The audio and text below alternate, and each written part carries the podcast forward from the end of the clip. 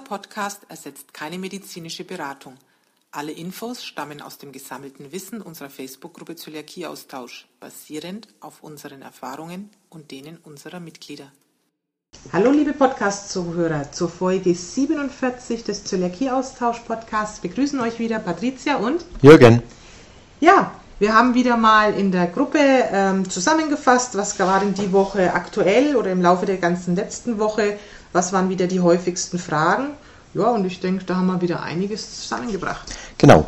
Äh, wir haben jetzt in den Neulingen, das ist ja die Gruppe, äh, wo die, wo die Zöliakie-Neulinge sich unterhalten, wo viele Anfängerfragen gestellt werden, wo wir auch Anfängerfragen immer wieder äh, beantworten, kam heute ein ganz interessanter Artikel von einer Dame, die sich angemeldet hat, die jetzt auf glutenfreie Kost umsteigt, weil ihr Kind die Diagnose Zöliakie bekommen hat. Und da war es besonders interessant, das Kind hatte keine Beschwerden, keine offensichtlichen Zöliakie-Beschwerden. Man sagt immer so, es gibt so typische Zöliakie-Symptome. Kind hatte nichts, aber äh, ja, war bestimmtes Unwohlsein. Die haben das getestet, es wurde eine Biopsie beim Kind gemacht und es wurde äh, Marsch 3C festgestellt. Das heißt, die Zotten im Dünndarm waren nahezu komplett zerstört. Und das ist vielleicht eine Motivation an alle anderen, die sich immer sagen, oh, wieso Biopsie? Äh, reicht nicht auch eine, eine, Blutuntersuchung oder reichen nicht auch die typischen Symptome, wenn es meinem Kind schlecht geht? Dann brauche ich doch keine Biopsie mehr machen. Das ist ein Beweis dafür, dass eine Biopsie sehr wichtig ist, um wirklich festzustellen, wie schlimm der Grad der Zerstörung ist. Und da kommen wir gleich auf die nächste Frage, die oft die Leute stellen. Wie lange dauert es denn, bis, äh, ja, bis mir wieder gut geht, bis ich wieder gut essen kann? Auch das ist abhängig vom Dünndarm, von der Zerstörung des Dünndarms. Je mehr er zerstört ist, desto länger dauert das Ganze. Und es ist immer schwer für Außenstehende einfach zu sagen, bei mir hat es ein halbes Jahr gedauert, weil wir ja nicht wissen, wie stark die Zerstörung war.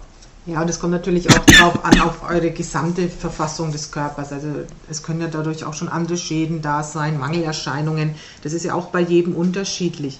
Dann kommt es natürlich auch darauf an, ähm, wie gut ihr am Anfang mit der glutenfreien Ernährung klarkommt. Es dauert bei manchen wirklich sehr lange, bis man weiß, Mensch, worauf muss ich alles achten, bis alle Diätfehler ausgemerzt sind und man das Ganze auch wirklich strikt einhält. Also deswegen ist wirklich die Frage, wie lange dauert es, so unterschiedlich, das kann bei jedem anders sein. Manche spüren nach zwei Wochen schon eine wahnsinnige Besserung, manche tun auch noch eineinhalb oder zwei Jahre rum, bis es sich nach und nach eben ja. gebessert hat. Genau, da habe ich heute auch wieder was gelesen.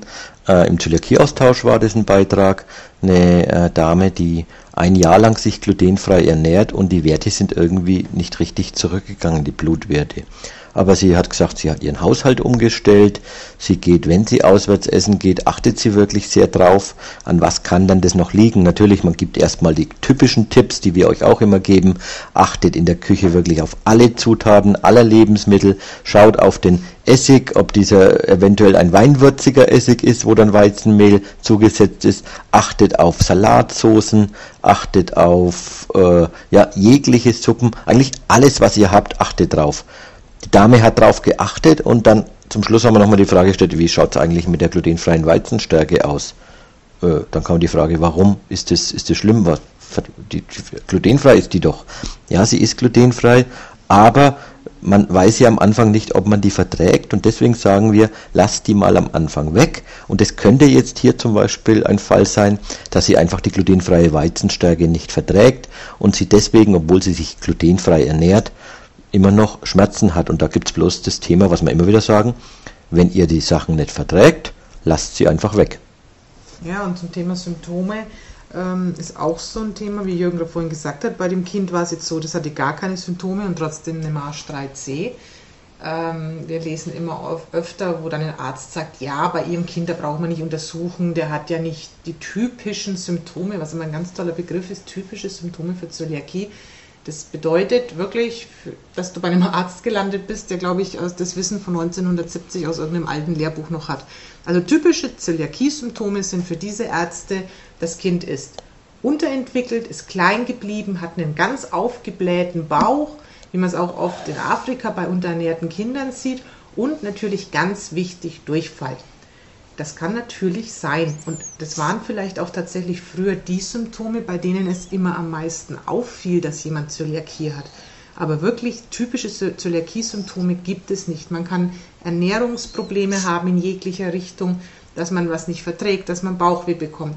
Der eine bekommt Durchfall, der andere Verstopfung. Also das geht wirklich hin und her. Dem einen trifft es in der Psyche, den nächsten in den Gelenken. Also lasst euch bitte nicht immer verunsichern durch dieses, Sie oder Ihr Kind haben keine typischen Zöliakie-Symptome. Die gibt es einfach nicht. Wenn zum Beispiel in der Familie jemand Zöliakie hat, können wir auch immer nur raten, alle Verwandten ersten Grades, das heißt Kinder, Eltern, Geschwister, soll, also von dem Betroffenen, sollten sich testen lassen, egal ob die Symptome haben oder nicht. Genau. Testen erzählen wir auch immer wieder, geht äh, erstmal typischerweise übers Blut, das heißt, eure Antikörper werden getestet. Sagt am besten dem Arzt Bescheid, gebt oder noch besser, gebt ihm den DZG-Diagnoseflyer mit. Den Link äh, gebt ihr einfach im Internet ein, DZG-Diagnoseflyer Zöliakie, dann kommt er drauf. Oder wir haben ihn auch bei uns in der Gruppe des Öfteren, im Handbuch steht er, im Basiswissen steht er drin. Und da stehen genau diese Antikörperwerte drin, die nicht bei einer normalen Blutuntersuchung genommen werden, sondern der Arzt muss speziell zum Labor sagen, bitte testet die zöliakie-spezifischen Antikörper. Dann die zweite Art und die noch sichere Art, um das Zöliakie dann festzustellen, quasi der Goldstandard, hat mir ein Doktor die Woche gesagt, ist die Biopsie, weiterhin die Biopsie. Mit der Biopsie könnt ihr, äh, oder nicht ihr, sondern der Arzt, der Arzt, der Gastroenterologe wird also durch den äh, Rachen, wird er in den Dünndarm gehen und wird dort einige Proben entnehmen. Das tut auch nicht weh und es äh, stört dem Dünndarm im Prinzip gar nicht, wenn da ein bisschen was abgenommen wird. Diese Proben werden dann in ein Labor geschickt und im Labor werden diese äh, Proben aufgeschnitten und dann sieht man, wie stark die Zotten zerstört sind. Und das sind diese Marschkriterien, von denen ich vorhin auch gesprochen habe. Äh, die gehen von Marsch 1, das ist eine leichte Zerstörung, bis jetzt Marsch 3c, äh, wo die Zotten schon sehr stark zerstört sind und das führt dann schon zu einem starken Problem beim, äh, ja, dann kann der Körper keine Vitamine und Nährstoffe mehr zu sich nehmen. Dann gibt es noch, das wird jetzt in der Gruppe auch öfters erwähnt, den Gentest. Vielleicht dazu nochmal was. Der Gentest äh, kann wenn ihr äh, auf bestimmte ja, HLA-Marker äh, getestet werdet, das wird im Blut gemacht, da braucht ihr keine Angst haben. Ein Labor kann das genauso machen. Äh, kostet so 30, 40 Euro, wird aber von der Krankenkassenlichen Kassenärztlichen Vereinigung im Normalfall bezahlt, wenn der Arzt dann einen ganz normalen Überweisungsträger macht. Dann äh, werden diese HLA-Marker definiert und wenn ihr die im Blut habt, HLA, äh, die Q2 und die Q8 sind es, dann äh, habt ihr quasi überhaupt die Möglichkeit, Zöliakie zu entwickeln. Dann habt ihr die sogenannte Disposition für Zöliakie. Wenn ihr aber diese äh, Marker nicht habt und es wurde im Blut festgestellt, dann ist es nahezu unwahrscheinlich, dass ihr überhaupt Zöliakie entwickeln könnt. Das heißt, der Gentest hilft euch nur dabei festzustellen, ob jemand Zöliakie äh, gar nicht haben kann, aber er sagt nicht, dass ihr es habt. Das ist vielleicht noch ganz wichtig. Er spart, wie gesagt, einmal die Biopsie, wenn es einfach unsicher ist, gerade bei den Verwandten des ersten Grades. Man kann auch diesen Gentest machen. Ja, und was wir auch immer sehr häufig lesen, ist, dass äh, ihr hingeht zum Arzt und ihr wollt euch oder eure Kinder testen lassen und der Arzt sagt eben wieder dieses typische, ja, sie haben keine normalen Symptome, das brauchen wir nicht testen. Also wenn ihr da nicht weiterkommt, gibt es diverse Möglichkeiten. Entweder ihr wechselt einfach den Arzt und schaut, ob er beim nächsten damit klarkommt. Wir nehmen zum Beispiel auch immer gern den Diagnoseflyer von der DZG mit zum Arzt. Da ist das Ganze auch schon mal genauer erklärt, auch so ein paar Dinge, die auch immer noch rumgehen, wie dass man das im Stuhl feststellen kann. Das steht da eindeutig drauf, dass das ungeeignet ist dafür. Ihr könnt euch auch bei der DZG erkundigen, welcher Arzt in eurer Gegend sich mit dem Thema Zöliakie gut auskennt. Wir haben auch aktuell wieder jemanden, der in der Klinik ist, wo ja die vorhandenen Ärzte das Thema jetzt gar nicht ernst nehmen und sagen, naja, jetzt essen Sie mal normal, das, das ist eh alles nur Einbildung. Also wenn ihr bei Ärzten landet, die so mit euch umgehen, da müsst ihr einfach wechseln, was anderes bleibt dann nicht übrig. ihr werdet den Arzt nicht umdrehen können und ihr werdet ihn auch nicht belehren ja. können. Das ist auch nicht eure Aufgabe, sondern man muss sich halt leider manchmal auch auf weiteren Weg machen, damit man den passenden Arzt findet. Aber es rentiert sich auf jeden Fall auf der mit einer gesicherten Diagnose, bis der ja. halt einfach, ja, auch im Alltag sicherer. sicherer. Auf jeden Fall, man muss aber dazu sagen, es gibt auch gute Ärzte. Heute war wieder ein Beitrag von einer Dame aus Ingolstadt, äh, die dort einen Supergastroenterologen oder einen äh, Ärzten, äh, Ärztin hat und äh, die Ärztin äh, kennt sich mit Zöliakie aus, die, die versteht einem, wenn man mit einem spricht. Also wir möchten nicht alle Ärzte schlecht machen, sondern man muss einfach den richtigen finden dafür. Das auf jeden Fall und vor allem auch, das fand ich jetzt wieder ein schönes Beispiel, dass das Mitglied halt gleich geschrieben hat, wo ist die Ärztin? Und wenn jemand Fragen hat oder einen Kontakt dahin braucht, soll er sich melden. Also wenn ihr gute Ärzte habt, die sich mit Zöliakie einfach gut auskennen. Das heißt ja nicht, wenn sich ein Arzt mit Zöliakie nicht gut auskennt, dass er kein guter Arzt ist, sondern dann haben wir halt einfach den Falschen für das Thema. Aber wenn ihr gute Ärzte wisst, die sich gut mit Zöliakie auskennen, gebt es ruhig auch weiter in der Gruppe. Es ist für jeden interessant zu wissen, Mensch, bei mir in der Umgebung ist auch jemand, ja, dann gehe ich doch zu dem, bevor ich jetzt jemand anders das groß beibringe. Was mir zu dem ganzen Thema einfällt, was wir auch immer häufiger lesen, ist, dass Zöliakie ja so eine Modeerscheinung ist. Das mag zum gewissen Teil ähm, gerechtfertigt sein, diese Aussage, wobei man da unterscheiden muss zwischen Zöliakie und Glutensensitivität und dem, was manche jetzt eben gerade als Modetrend machen, nämlich auf Gluten verzichten, weil sie sich entweder als Sportler dabei besser fühlen, was natürlich sein kann, wenn man weniger Getreide isst, das belastet nicht so, wenn man das weglässt, dass man sich dann besser fühlt oder manche bilden sich ein, man könnte glutenfrei abnehmen. Äh, kommt natürlich auch wieder daher, wenn ich einfach auf Kohlenhydrate verzichte, dann habe ich einfach einen geringeren Grundumsatz und schon ähm, nehme ich natürlich ab. Das sind lauter so Dinge, die man halt jetzt leider auch mit dem ja, wirklich seriösen Thema Glutensensitivität und Zöliakie verwechselt.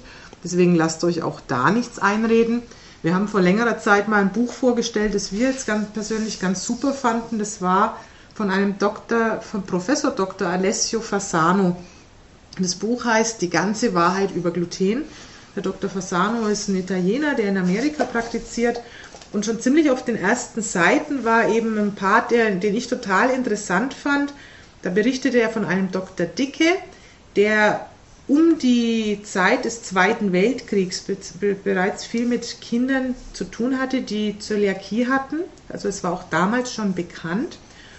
Und ähm, die haben festgestellt, dass während des Zweiten Weltkriegs auf einmal die Sterblichkeitsrate bei diesen Kindern extrem gesunken ist.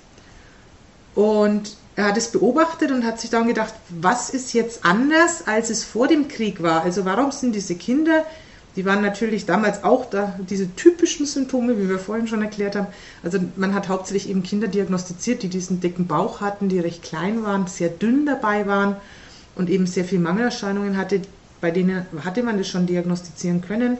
Natürlich auch wieder dieser Durchfall dazu. Und auf einmal hat man festgestellt, die Kinder, also die Sterblichkeitsrate ist geringer, die Kinder sind gesünder.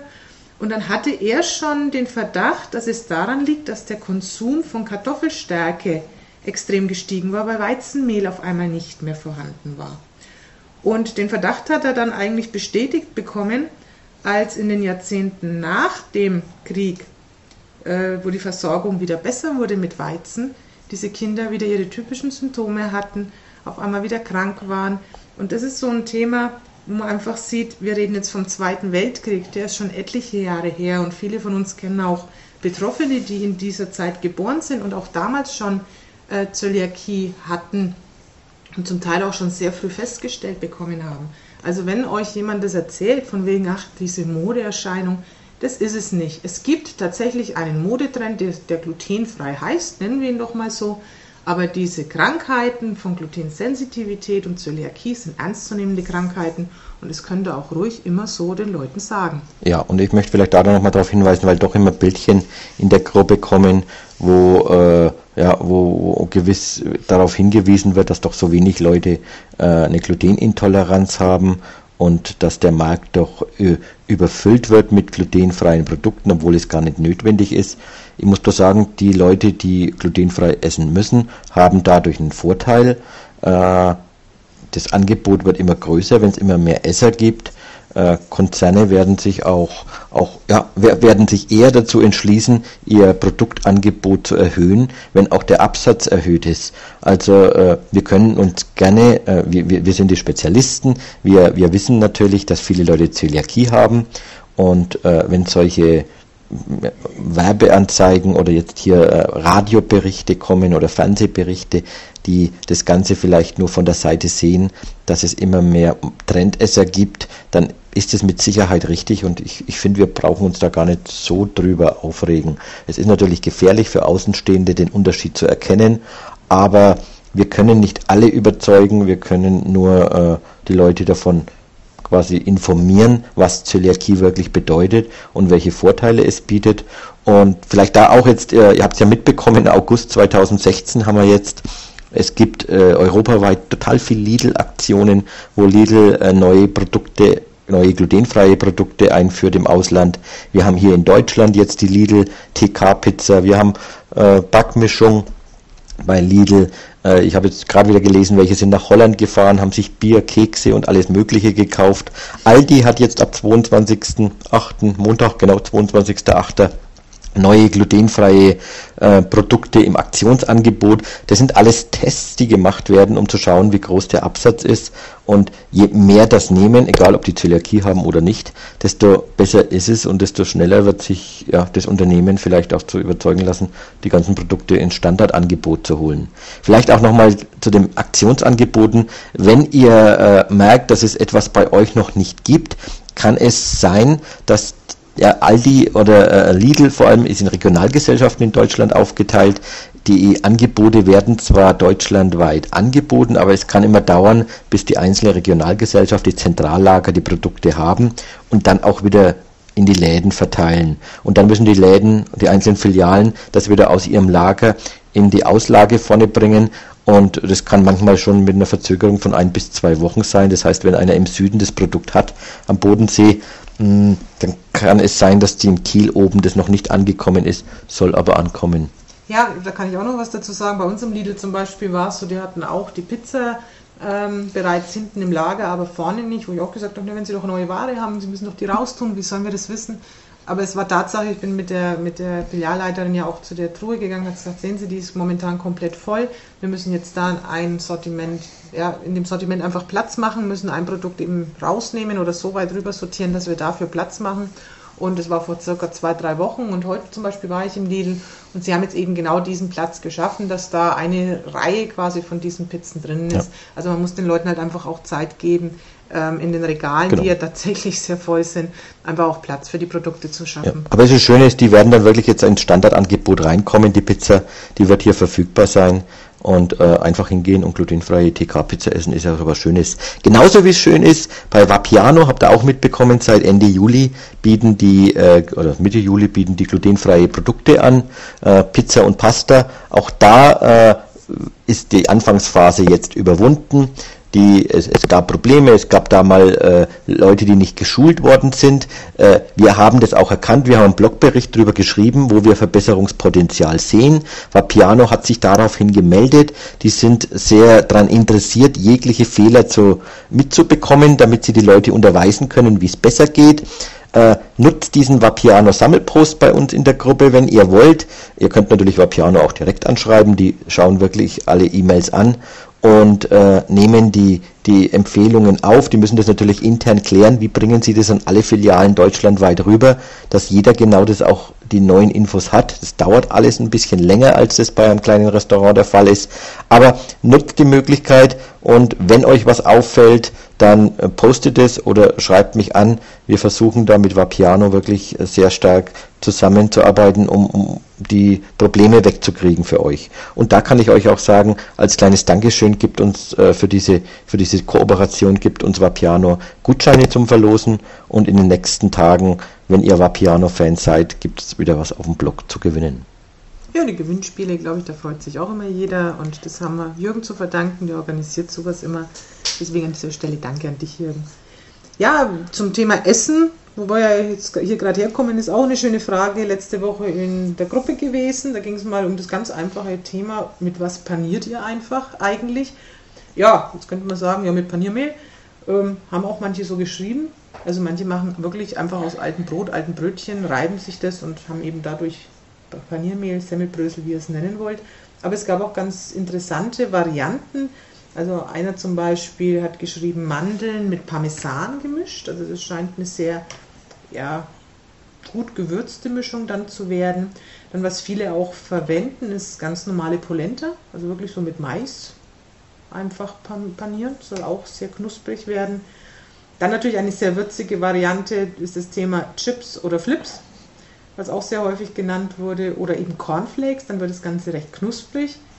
Ja, und dann gibt es natürlich auch fertige, äh, fertiges Paniermehl auch glutenfrei zu kaufen. Ähm, nicht nur im Reformhaus, sondern teilweise auch im Supermarkt. Da müsst ihr nur aufpassen. Also bisher habe ich im Supermarkt immer nur eine Sorte gesehen, die ist dann mit glutenfreier Weizenstärke. Leimer heißen die, glaube ich. drauf gucken. Genau, warte mal, ich habe hier ein Bild davon. Die von Leimer müssten das genau, sein. Genau, Leimer, also auch super zu verarbeiten, aber eben nur für die geeignet, die glutenfreie Weizenstärke vertragen. Deswegen, also ihr könnt auch Fertiges kaufen. Also wir hatten es jetzt, glaube ich, auch schon mal von der Hammermühle. Also diverse haben wir da schon ausprobiert. Da kann man sich wirklich durchtesten. Ja, so viel zum Thema Essen. Hast genau. du noch ein Thema? Nö, nö, nö. Jetzt kommt Olympia. Jetzt tun wir noch ein bisschen Olympia Dann schauen. Dann machen wir noch ein bisschen Olympia. Ich glaube, da Olympia auch ein Thema hatten wir die Woche im Post. Mhm. Ähm, das Schnitzer hat das, jetzt muss ich überlegen, Volleyball, Handball. Damen, Damen, Damen Volleyball? Ich glaube, das Handballteam. Ich weiß es nicht mehr. Ich glaube, wir schauen mal ganz kurz nach. Auf die Schnitzer. Jetzt machen wir mal live, genau, genau. live Google. Jürgen googelt live. Schnitzer. Und zwar wer auch immer das waren, die Damen. Ich, ich weiß, dass sie auch mal kurz vor, auf die Schnitzerseite. sind schon in Olympia. Sie sind auf jeden Fall weiter, ups, falsche. Äh, sie sind auf jeden Fall weitergekommen. Ob das jetzt unbedingt an den Schnitzerprodukten lag oder nicht, äh, wissen wir auch nicht. Gut genährt. Ah, also, ja, warte. Nee, nee, da. Die Olympia, die, die Hockey-Nationalmannschaft. Hockey, Hockey-Nationalmannschaft. Hockey Und zwar ist das so, ja, erzähl du mal. Ja, wir können beides erzählen. Also grundsätzlich die Damen, es waren glaube ich sieben bis acht haben wir erfahren, die sich also glutenfrei ernähren. Zum Teil tatsächlich aufgrund der Erkrankung, manche eben, weil sie sich damit besser fühlen. Und ja, da hat eben die Mannschaft angefragt bei Schnitzer und sind da, wie man auf dem Bild sehen kann, schön ausgestattet worden. Und ja, ich, mich habe mich gefreut, weil ich kann es nachvollziehen, weil gerade Schnitzer, Baguettes sind so ein Thema, die kann ich auch überall mit hinnehmen und meine Freunde essen die mit, ohne zu merken, dass es was glutenfreies ist. Deswegen ist es immer ein schönes Produkt, um ja unauffällig Kontamination zu vermeiden. Ja, das ist mir bloß gerade noch zum Thema eingefallen. Ja, wie ich Jürgen sagt, wir gucken jetzt mal ein bisschen Olympia. Euch wünschen wir einen schönen Abend und wir freuen uns, wenn ihr beim nächsten Podcast wieder zuhört. Bis dahin, gute Servus, Zeit. tschüss.